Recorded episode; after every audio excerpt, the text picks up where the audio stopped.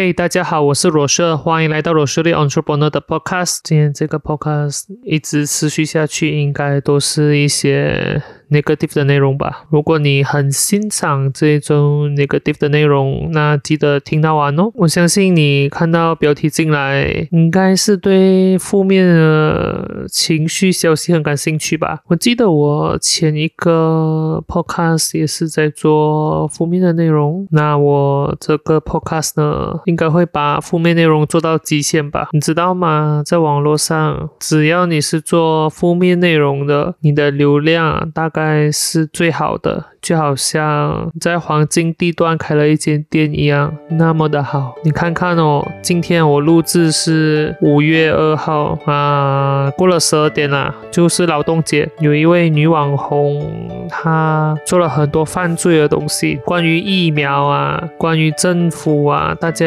之前很关心的，到底政府有没有什么新的 plan、新的宣布，全部都被这个女网红犯罪的。信息盖过去了，这个犯罪的。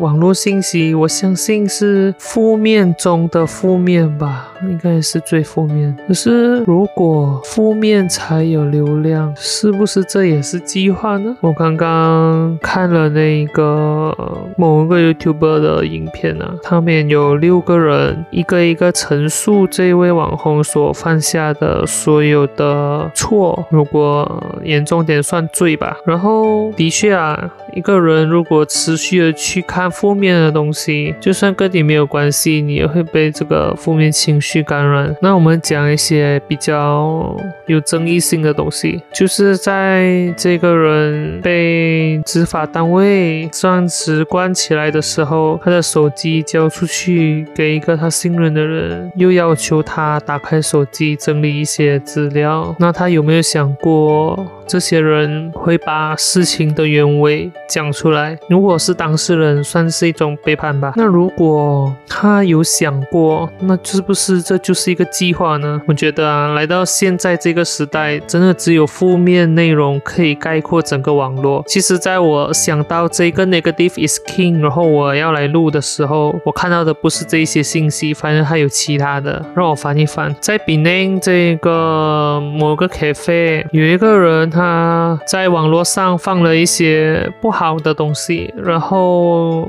那个留言里面天翻地覆哦，好像闹得轰轰烈烈的。还有呢，啊，这个也是有一个中学生他在网络上在讲爆出来嘛，应该说他陈述了一个事实，就是学校的体育老师言语骚扰他，结果轰轰烈烈，全马来西亚人都知道了。当初某一个人的刘海被。某某一间理发店剪坏了，拿出来讲也是轰轰烈烈，全马来西亚人都知道了。那间店也得到了哈要的 marketing，也怪不得啊。那么多的媒体，那么多的自媒体都喜欢做负面的内容，因为负面的内容才有流量啊！你去看讲好的东西，讲很有资讯、很有内容的东西，完全没有流量。如果里面有一两个爆料，在骂人的、吵架的、在生气的、在哭的。哇，那个流量，我相信做内容的人看了都会流口水啦。可是网络是一个不可磨灭的痕迹。你看哦，以前那些历史文人在记载历史的东西的时候，应该很少会记录负面的东西吧？我相信还是有的。可是经过每一次的修改，都一直在修改，会尽量的把不好的东西拿掉。那你去看一下你的史加热课本，看一下你历史课本就好了。是不是某一些不好的东西，在几年前跟几年后新出的课本看不到了啊？因为历史是可以被修改的。那你知道网络上的内容是不可以被修改的吗？因为它永远都会在那一边，你讲出去的话是收不回来的。那你知道为什么？Negative is king，负面内容是最厉害的吗？那是因为啊，我们每个人的个性的关系吧。你想想看哦，从小你长大，你有机会骂人吗？不是每个人有机会骂人吧？我们都是文人嘛。我们要乖，不能够乱讲话，不可以伤害人，不可以打人。所以我们都是文人，我们不会去骂人的。然后长大了之后呢，也是一样要乖乖的。怎么可以去讲别人呢？别人是别人的事，又不关你的事，为什么你要去讲人家呢？可是。你每次听到这些话，还是很多人骂你，很多人讲你，很多人给你造成一些负面的行为。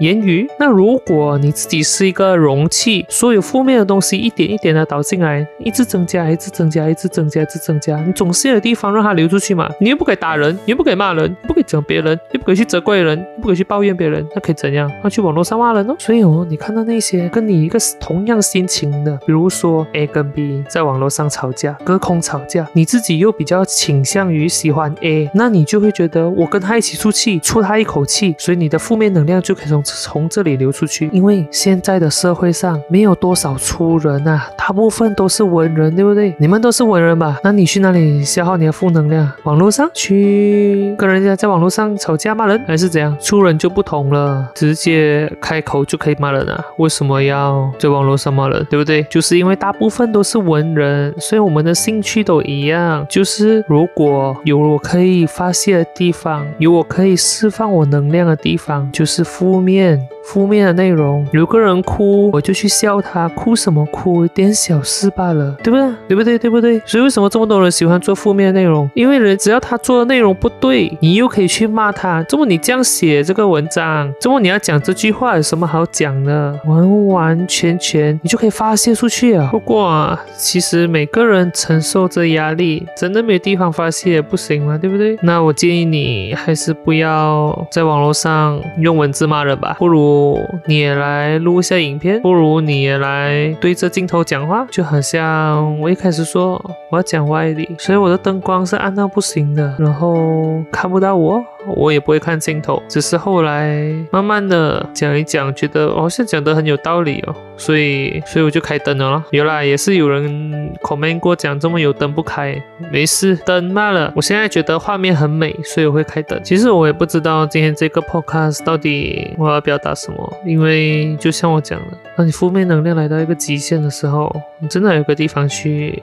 释放出来。我们看到网络上这么多的信息，有时候你也只是在吸收人家释放出来的负面能量。那为什么你要去吸收呢？你不吸收，你又去硬杠，跟他去对碰，不如找一个管道，真的可以把它释放出来，然后不必再吸收的呢？就好像录 podcast，反正每个人都在释放负面能量、负面的内容。如果你真的有一些话想说，podcast、YouTube 是最好的管道跟平台。反正你只要这样想就。就可以了。教你一个方法，不会有人看到我的，不会有人注意到我的。比起我跟身边的人讲，比起我对着空气讲话，倒不如把它录制下来，放到网络上去。有一天我看回来的时候，我才会发现，当初原来我也是这么痛苦的，当初原来我也是这么负面的。记得不要放 private，因为有一天有一个机会，不小心 YouTube 推你东西出去，不小心哪个平台帮你把东西分享出去，有一天不小心被人注意到，可能那是你的财路呢。所以记得不要。要放 private 也不要 unlisted，